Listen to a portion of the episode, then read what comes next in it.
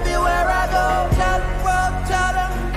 Yeah, I'm a billboard. Tell the world, and I'm broadcasting like a radio. Tell the I know one thing's true. I don't even really deserve to know you, but I, I'm a witness that you did this, and I'm brand new. So I, I'm ready to go, and I'ma tell the world what they need to know. A slave to myself, but you let me go. I tried getting high, but it left me low. You did what they could never do. You cleaned up my soul and gave me life. I'm so brand new, and that's all that matters. I, I ain't love you first, but you first loved me. Come on. In my heart, I cursed you. But you set me free. I gave you no reason to give me new seasons, to give me new life, new breathing. But you hung there bleeding. You died for my lies and my cheating, my lust and my greed. What is a man that you mindful of him? And what do I have to deserve this love? Been trying to make the moments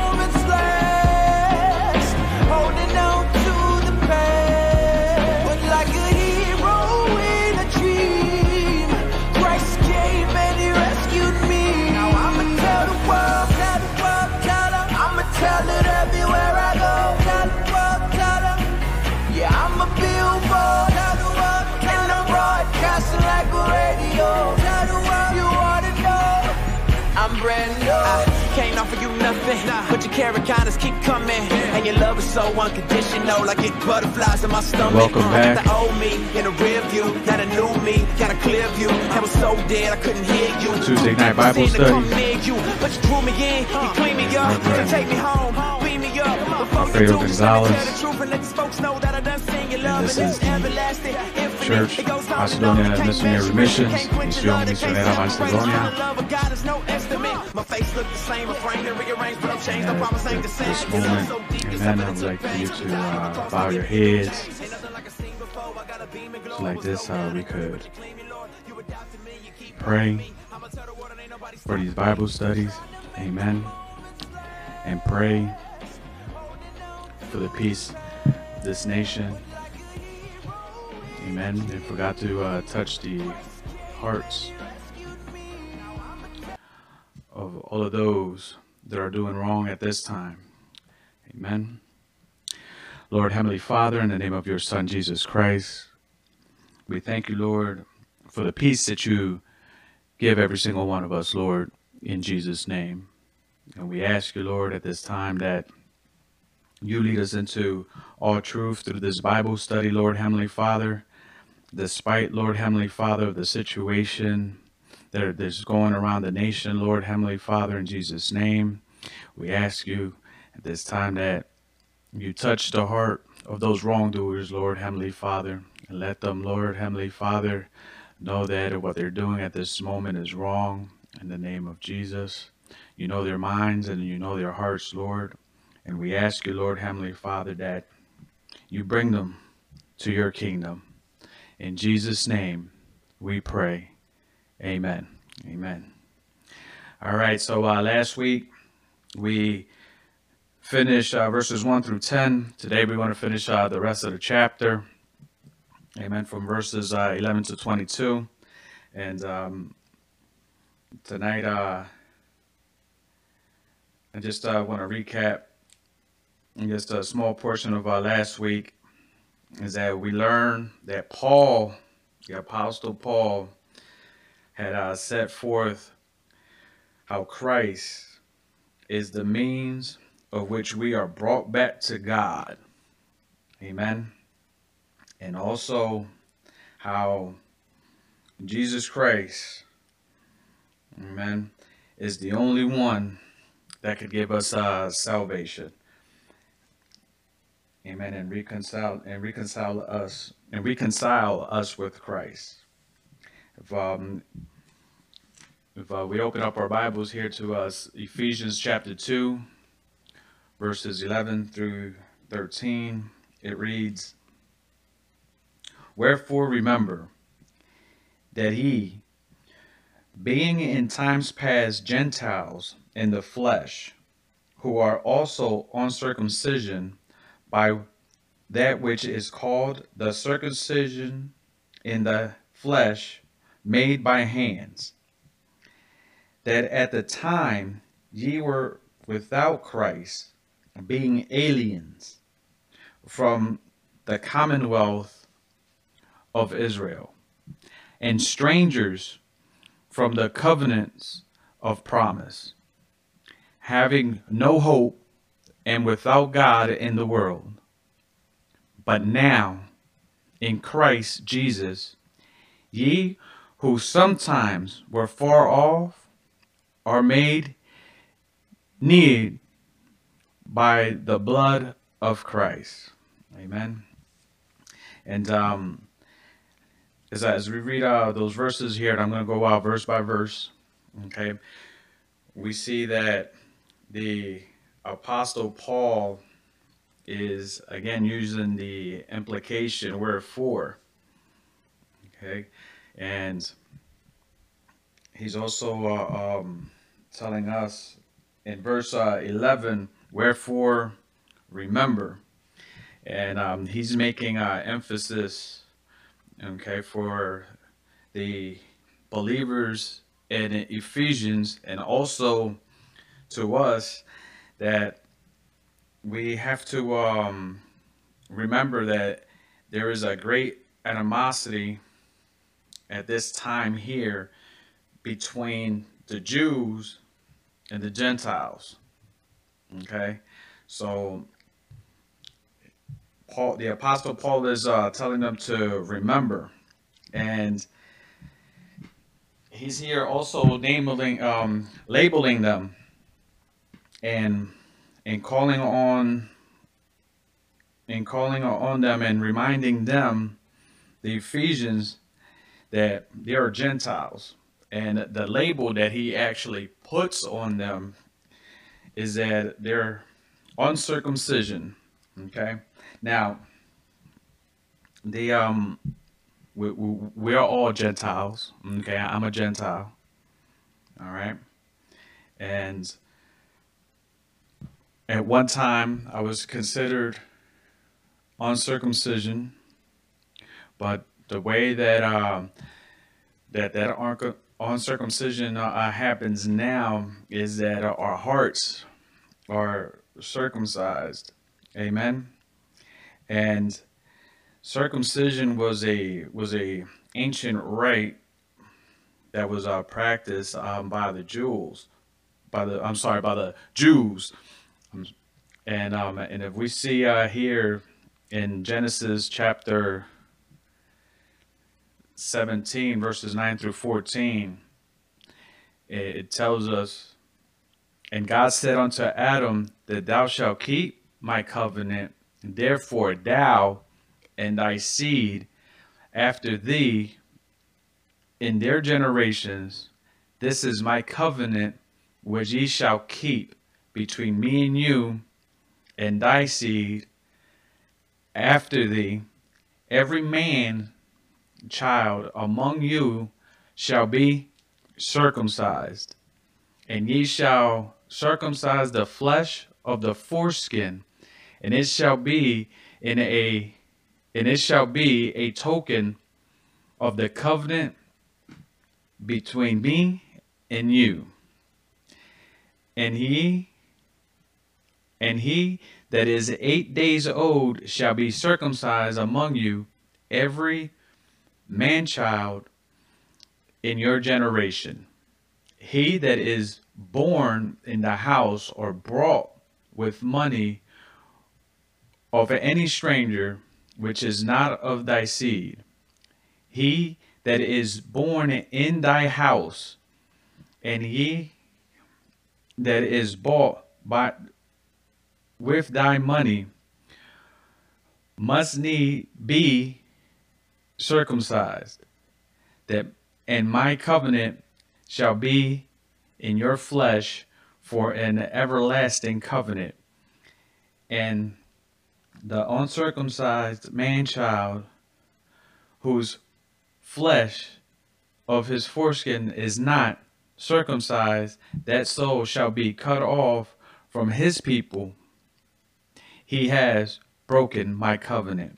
So we see here that Paul has gone all the way back to the book of, uh, of Genesis, um, reminding the Ephesians one not only that um they're uh, they're Gentiles, but also that they're they're being recognized as uncircumcision, being uncircumcised, okay, and that they have been, and then they have been called to the circumcision in the hand made, and I'm sorry, in the um, flesh made by the hands. All right, and it's all because of this covenant right here that um that God had made uh, with Abraham. Amen. Now that circumcision, okay, that uh, that's made uh, by the hands, okay, we no longer have to do that. Amen. And this is uh, um, why the apostle Paul is taking us back, but then he's bringing us into the present, okay, um, in, in these verses, because back then, in order for us to be God's people, we had to be Jewish, and in order for us to be part of the covenant of promise, we had to get circumcised, okay, in the flesh by the hands. Amen. And this is why, you know, right now the Apostle Paul, you know, he is uh, rebuking these uh, external um, factors here that that they had to do in the past. Amen. That's why when if we, we go back to um, the verse in uh, Ephesians, okay, he tells us he's calling the Ephesians back to that time prior that that they were uh, being um, converted in those uh, times past because Paul is highlighting the pre-conversion conditions. Okay, the uncircumcision. We're being called to circumcision. Okay, um, we're out of the covenant because we're not in the circumcision. And one of the things that, uh, that Paul is highlighting is one is that we was that we were without Christ. Okay? And the Ephesians Christians at this time, okay, before before they were converted, they were without Christ in verse in verse 12. And uh, also if we read, is that we wasn't part of the community, okay, of Israel. We wasn't part of the commonwealth of Israel. That's why it says in verse 12, being aliens. And aliens being, means, you know, a stranger in the land from the commonwealth of the Israel. And what this is telling us is that, you know, if we are without Christ, we are individuals that don't have an identity that is grounded in God. Amen. And as I reread on here, and there goes the word strangers. And strangers from the covenant of promise. Strangers, you, you also read in uh, in other in other translations, you might also read uh, aliens okay, in uh, other translations. But um, we notice here that that we are excluded, okay, from it, from the covenant of promise if we are without Christ. And in verse 11, this is why the Apostle Paul is saying that we are called who are called uncircumcision by that which is called the circumcision in the flesh made in the hands. You see, the extra, he's saying that we don't need an external, external super um, circumcision, okay, in order for us to be saved. Amen. What the circumcision that happens today is within our hearts. Okay. In the Old Testament, as we read in, in, in Genesis, is that the covenant indicated by God brought a particular type of relationship with the person. Abraham had a relationship, okay, with God, and this is why God, you know, made that covenant with him. And when we are without Christ, we are excluded and separated from any relationship with God. And this is why, you know, when we are apart from Christ, a person is without hope. As it states there in, um, in verse 12, it says, having no hope. We are without hope if we don't have Christ in our life. And these are all the pre conversion conditions that Paul is highlighting here to the Christians in Ephesus. Amen. And it also states here, um, and without God in the world, you know, although God has a plan that includes everyone, back then, it was just mainly focused on, oh, b- before uh, Jesus Christ went up on uh, went up on the cross, it was most, mostly all focused on, you know, um, just the Jews were going to heaven, okay, not the Gentiles. But through the redemptive work that God did by giving His only begotten Son, Jesus Christ, He uh, He uh, He gave us okay an opportunity as Gentiles okay, to be part of the Commonwealth of Israel, to be part of, of his uh, community. And this is why the Apostle Paul is reminding the Ephesians that they were without God. And the reason why they were without God is because they were lost in idolatry.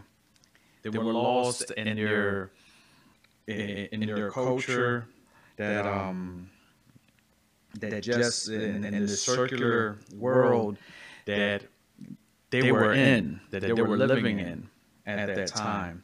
and and there was no benefits okay, of a spiritual uh, relationship with God when they were in that world you know of idolatry and um and then the lust of the flesh.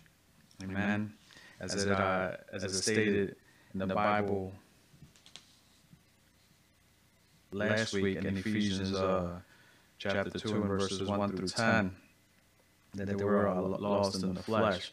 But here, the Apostle Paul, okay, is has uh, issued a call for reconciliation and reminding them that Jesus Christ had brought them back to the Father. And how did he do that? In verse in verse 13, it says, But now in Christ Jesus, ye who sometimes were far off are made near by God, um, by the blood of Christ. And that's what realize when we are without God in the world, we're separated from Him. But we have an opportunity to have a relationship with God through Christ.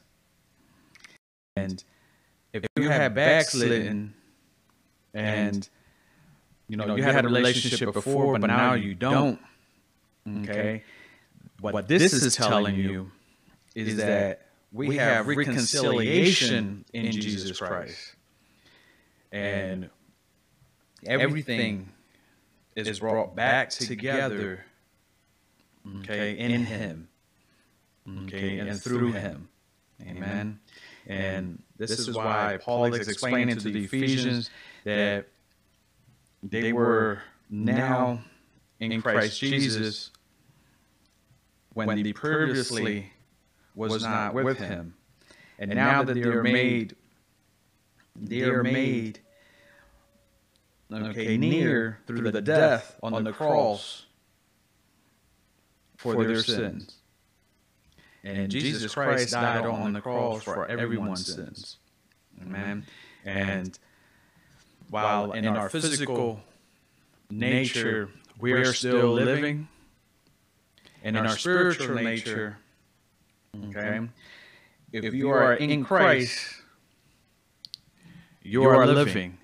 If you are apart from Christ, spiritually, you are dead. Amen.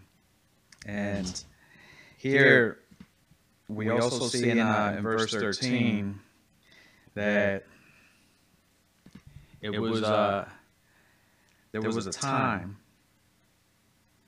that the Gentiles were not um, were not allowed to enter the main portions of the Jewish temple, and there was a separation.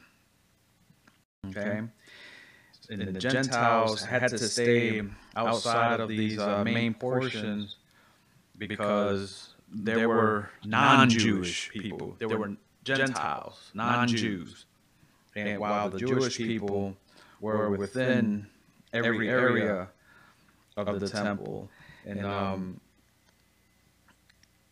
and in Acts chapter 21, verses 27 to 31, it lets us know that okay, this is actually happening, and there is a, there was a separation, okay, at this time, and we read in um, Acts chapter 21 verses 27 to 31. And when the seventh day was almost ended, the Jews, which was of Asia, when they saw him in the temple, stirred up all the people and laid hands on him, crying out, Men of Israel, help. This is the man that teaches all men everywhere against the people and the law in this place. And further brought Greeks also into the temple, and they polluted this holy place.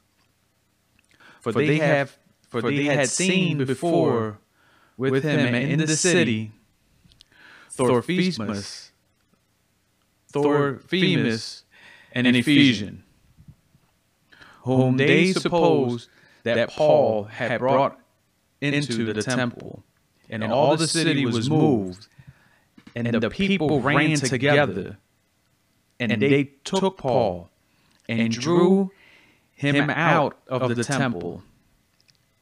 And forthwith the doors were closed.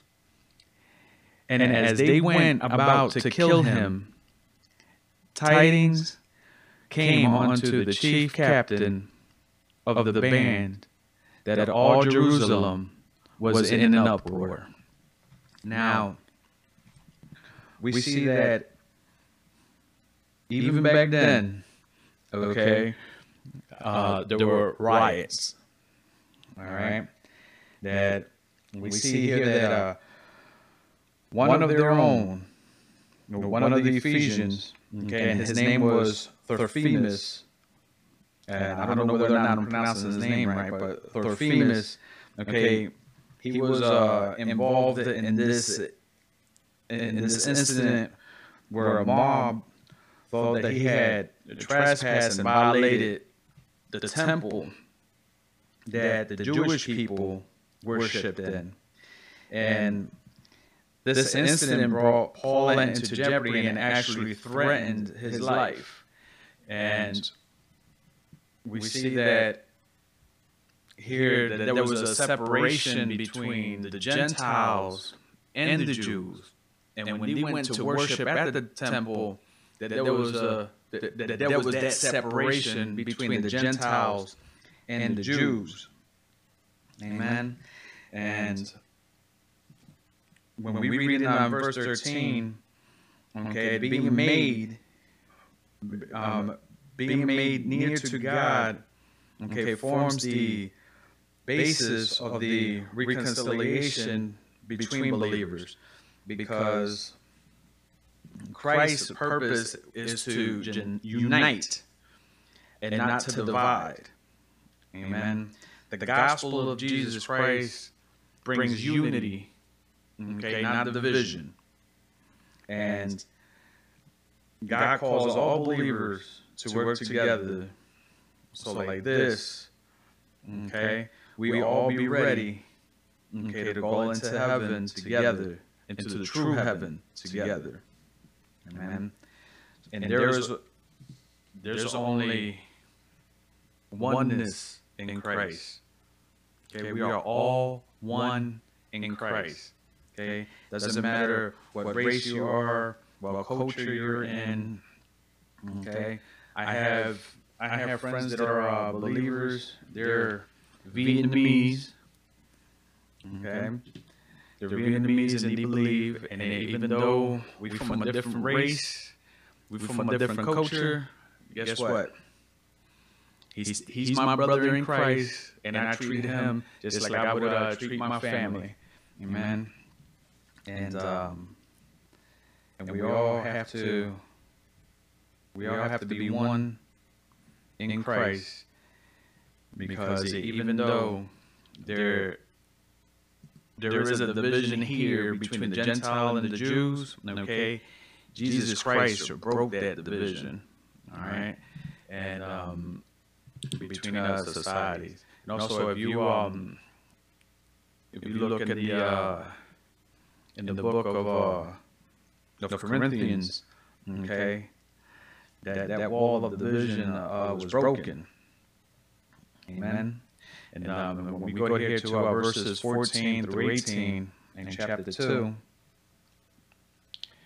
we read, For he, for he is our peace, who have made both one and have broken down the middle wall of partition between us, having abolished in the flesh the enmity, even the law of commandments contained in ordinances, for to make himself to twine one new man, so making peace, and that ye might reconcile both unto God in one body by the cross, having slain the enmity thereby, and came and preached peace to you, which were far off, and to them they were near. For through him we both have access by one Spirit unto the Father. Amen. We see here that the Apostle Paul is telling the Ephesian believers and also telling us, okay, that he is the peace and that all hostility okay, has been removed between the believers and their different backgrounds. Yeah, I, I just gave out that example of uh, me and my brother. We're from a different race, okay, from a different culture. All right, and I, I treat and I treat him, okay, as a brother. Amen. As if he was my own family, my own flesh, my own blood. Amen. Because that's how um, we're supposed to treat one another in Christ. Amen.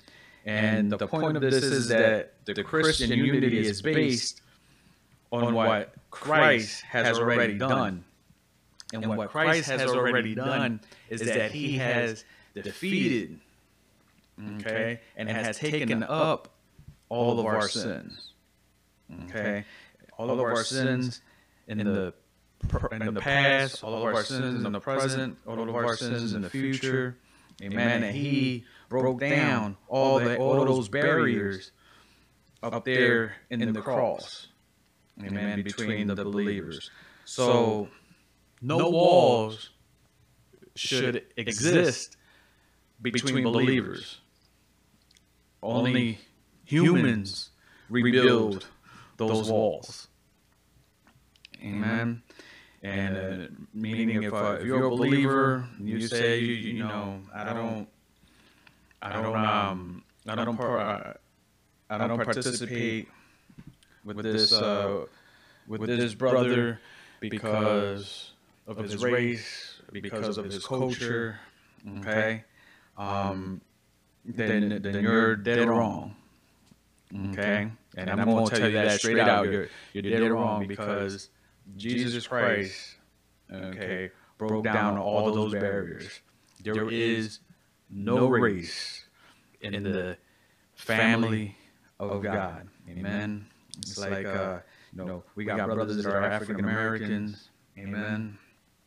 And we treat them like our own, and from other races, and we treat them like our own. And there's no race, and there's no color, and there's no barriers if you are within Christ. Amen. Because his death on the cross, okay, also broke and defeated that enmity between believers. Amen. And Jesus Christ's uh, death on the cross also satisfies the requirement of the laws of God through his sinless obedience. You know, Jesus Christ never sinned and he was made sin. so like this we could have forgiveness of sins. Okay, so he was the ultimate sacrifice, and this is why Paul explains that by his death on the cross, Christ brought peace between believers, and the result of this was a new community between the Jews and the Gentiles. And guess what? Everything is all centered in Christ, in Christ Jesus. Amen. And this is why, you know, Paul had the view, the reconciliation of the Jews and the Gentiles in his time, that he wrote and applies all of the races and all of the ethnic groups together. Amen. And um, and and it doesn't matter what race you are, doesn't matter what, what ethnic group you are in. Okay, Jesus Christ is going to see you for you, and your brothers in Christ and your sisters in Christ are going to see you for you also. Amen. Now in verse uh, 16, okay, and that he might reconcile both unto God in one body by the cross. Now, here, okay, this is the this is the greater purpose of reconciliation in in the spiritual nature. Okay, that Christ's goal was to unite all believers to God, and by that basis, we have unity in one body. And that one body is called the church. Okay? So we, the church, we are one body. And that means that, uh, and that means that he has taken everything, okay, including everything that he did, okay, by the cross. Jesus' death as the once and for all sacrifice for sin also dealt okay, a blow to this harmony. So whenever there is uh, uh, a disharmony in the body of Christ, we know that's not Christ-like because Christ has already, okay, broken, killed um, this harmony. Okay, and broken that uh, that enmity between believers. Okay, so only sin in the heart will create hostility between the people. And and once that sin has been dealt with, then peace is the result is the result. And the way that you deal with that sin is through Jesus Christ, by the blood of Jesus Christ. Amen. And asking for forgiveness for those sins. Amen. And we know that different different religious faith, you know, because we all live in this in this world. Okay. Well, we we can't escape that. We physically have to live here. So, in this circular world today, um, in order for people to come together, okay, we have with uh, with religious faith, okay, we either end up in one or two places. One, our faith, okay, is going to bring us together in this circular world, or two, with all these religious um, systems that we have and all these different beliefs, we have to we have to blend all these beliefs together in order for the circular world to come together in peace. Well, the Bible doesn't actually teach you that. Okay? What the Bible does teach is that there's only one faith in Christ. There's only one God. And when we understand that there's only one God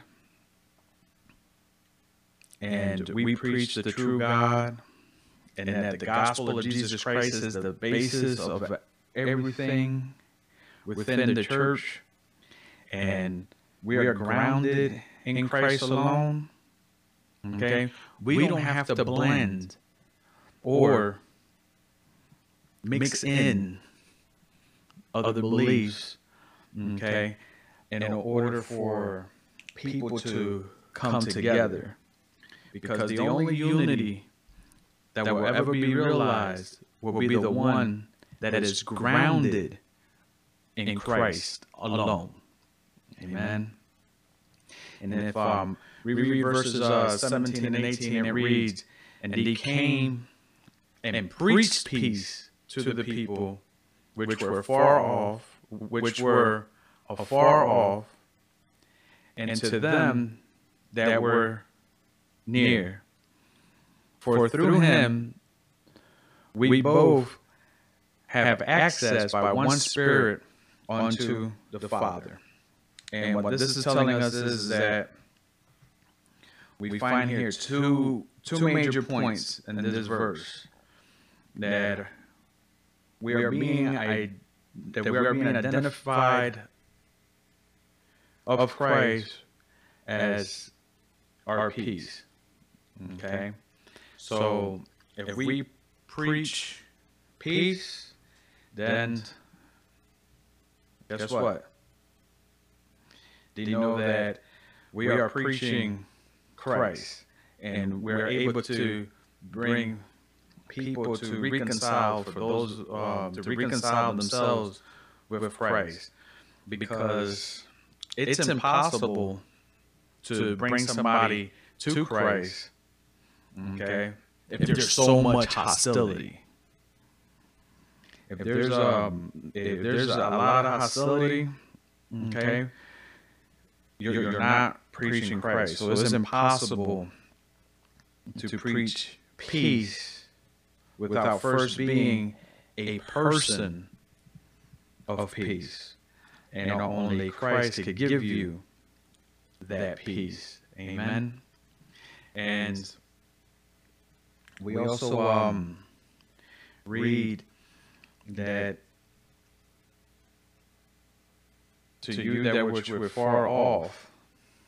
And the way that we get people to come near Christ, if it's that peace that's installed within us, is shown through our peace. And that's how, you know, once once we have peace, we know that There's no more hatred, no more racial animosity. There's there's um we all we all our slate is actually uh, clean. Okay, and we we no longer feel any prejudice or any hatred towards anyone. Okay, and while we're in, and, and while we are in Christ, there is uh, no racial tension. Okay, now we can't overlook um, certain things. Okay, but we also we have to treat everything that we do with peace. Amen. And we also see that in order for us to have access to the Father, okay, we have to do this uh, in one spirit, and we can only do this through Jesus Christ. You know that in John chapter 14, verse 6 and 7, it tells us that, you know, Jesus said unto him, I am the way, the truth, and the life, and no one cometh unto the Father but by me. If he had known me, he shall also know my Father also. And from henceforth ye know him and have seen him. And we have access to God through Jesus Christ. But it also tells us here in Ephesians that we also have access by one Spirit unto the Father. And that one Spirit that gives us that access also is the Holy Spirit. Now, I don't want you to think that, you know, you could access the Holy Spirit and you know forget about Jesus. No, you know the Father, the Son, and the Holy Spirit, the Trinity. They're all one with three um, three persons, three different characteristics, but they're all one, and they all come to you. Okay, at the time of conversion, amen. And and that's how we have access here.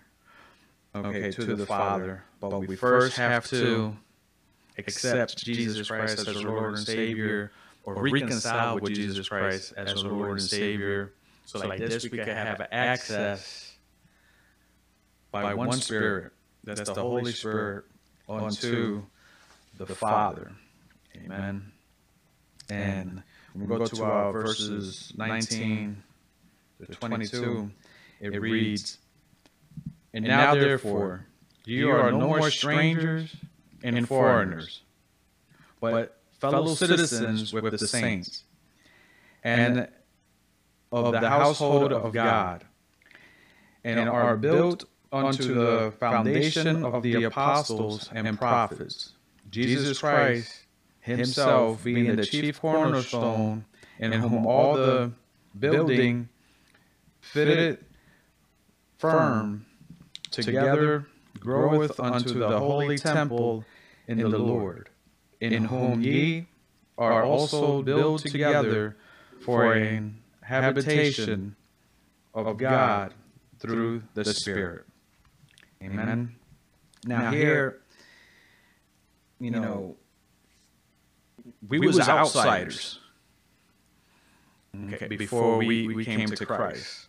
And this is what the Apostle Paul is a is telling them. Is telling him. Okay. Um, if, you, if you read uh, verse 12, it, it tells them that their previous status, okay, was that they were outsiders.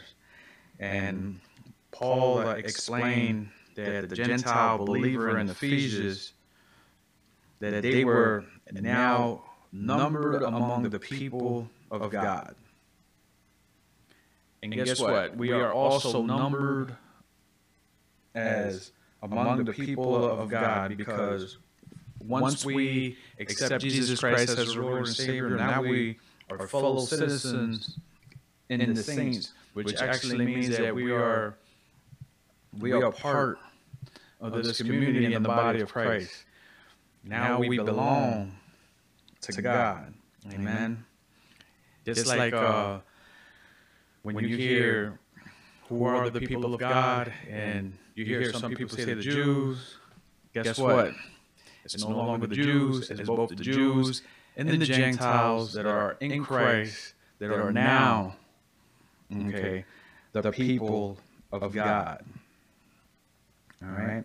So we know that all of this has to have a foundation, and we we know that in chapter one we talked about you know we was adopted into a family, into a spiritual family, and that adoption into God's family, okay, um, is the structure that we have if we look at our families are today. You know, you have a father, a mother, you have your children, your aunts and your uncles. Okay, if, if, all you have to do is just just look at our families, and we know that. Okay, that's how we all are in God's family. But there is a foundation that is all based on, and that foundation is a spiritual foundation, which is uh, Jesus Christ. And every house has to be built on a foundation. And we know that in Matthew chapter 7, verses 24 through 27, it talks about that foundation. And it says, verses 24 through 27, Therefore, whosoever heareth the saying of mine and does them, I will liken unto him a wise man who built his house upon a rock. And then the and then the rain descended, and the floods came, and the winds blew and beat upon that house, and it did not fall. If it was founded, if it was founded upon a rock, for it was founded upon a rock. For everyone who have heard these sayings of mine, and does not, and does them not, shall be like um, shall be like unto a foolish man who built his house upon the sand. And when the rains descended, the floods came, and the winds blew, and beat upon the house, and it fell. And great was the fall of it. Amen. But we see here that we have to have our foundation built for our spiritual house, okay, upon the rock. And that rock is uh, Jesus Christ. And we know that our spiritual foundation has to be focused on that. So, like this, okay, the believer, okay, will not alter okay, from Christ. Because if our foundation is built on Je- in Jesus Christ, that nothing that comes in our way will make us move. Nothing. Not a problem. Okay, will make us turn away from Christ. Not uh, illness will make us turn away from Christ. If we are built on that foundation. We also see here in verses 21 and 22 that the believer has been put together in, in God's family and made into one body through Christ's cross. And we become a place where God dwells. We become the temple of the Holy Spirit. Mm-hmm. Okay, we become a holy temple. And because now, okay, the Trinity dwells within us. And we have to take care of our of our bodies, okay, internally and externally. All right? Because we are the church, and the church is not four walls. Okay? We worship in the temple, mm-hmm. but the church is mobile And we are the mobile church. Mm-hmm. This is why now during this quarantine, we see that church is still going on online. Okay. They, they're still going out and doing evangelism.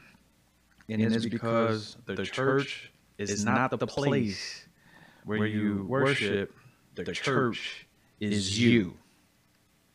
And we have to realize that that we are the holy temple. And this is why it says in verse 21 in whom all the building filthy frames together groweth unto an holy temple in the lord. Wow. Into a holy temple in the lord we are that holy temple and in verse 22, it says, Where whom ye also build together for a habitation of God through the Spirit. So we know that we all grow together in Christ Jesus through the Holy Spirit. And then God honors those efforts with his presence through the Spirit. So, everything that you do for the expansion of the kingdom of God through the Holy Spirit, because remember that God, that Jesus is the head of the church, okay, and the church must fulfill the purpose of God and His plan and Jesus is the one that gives us that direction through the Holy Spirit, and we fulfill those plans for the expansion of His kingdom. And we know that if we destroy the temple, we're also destroying the temple of God. And we have to uh, thank the Lord that He has given us an opportunity okay, to be able to reconcile with Him. if you have backslidden and if you have not accepted Jesus Christ as your Lord and Savior, He gives us an opportunity, amen, to accept His Son and become one with Him. And instead of being apart from Him, we could be together with Him. And if uh, you haven't accepted Jesus Christ as your Lord and Savior and you would like to do so now, amen, you could um, bow your head and uh, repeat these words after me. And then uh, we'll pray also to close our Bible study for this evening. Amen. Lord, Heavenly Father, in the name of your Son, Jesus Christ, I ask you to forgive me for all of my sins. I ask you to wash me with your blood and make me white as snow. And I declare with my mouth that Jesus Christ is my Lord and Savior. In Jesus' name, I pray. Amen. Amen. And now I'll be praying to close out the Bible study. Lord, Heavenly Father, in the name of your Son, Jesus Christ, I thank you, Lord, Heavenly Father, for this day that you have given us, Lord. And I thank you, Lord, Heavenly Father, for the peace that you have instilled within us in the name of your Son, Jesus Christ. I ask you, Lord, Heavenly Father, in the name of Jesus, that you continue pouring wisdom into every single one of us, knowledge and understanding of your word, Lord, in Jesus' name. And I also ask, Lord, Heavenly Father, that you give us one person a day, Lord, to be able to expand your kingdom and bring them to Christ. And in the name of your Son, Jesus Christ. Father, I also put this nation in your hands, Lord, Heavenly Father. You know, Lord Heavenly Father, every situation that's going on with these protests, Lord, in the name of Jesus.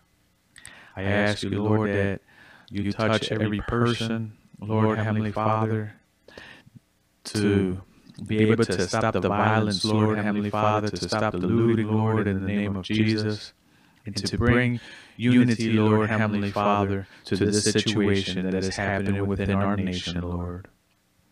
Father, we thank you, Lord, that you give us peace, Lord, and that you are within our hearts, Lord, Heavenly Father. But I also ask, Lord, Heavenly Father, that those that do not know you or your Son, Lord, be able, Lord, Heavenly Father, to reach out and pray and repent, Lord, Heavenly Father, so that they can receive that peace that you have given every single one of us. Father God, we thank you, Lord, for everything that you have given us throughout every single day and every single second. In Jesus' name I pray. Amen and amen. Um, I thank you all for uh, spending your time and um, listening uh, to this Bible study. Amen. And I'll see you uh, next week. Uh, we'll be starting Ephesians chapter 3. I'll see you soon, and God bless.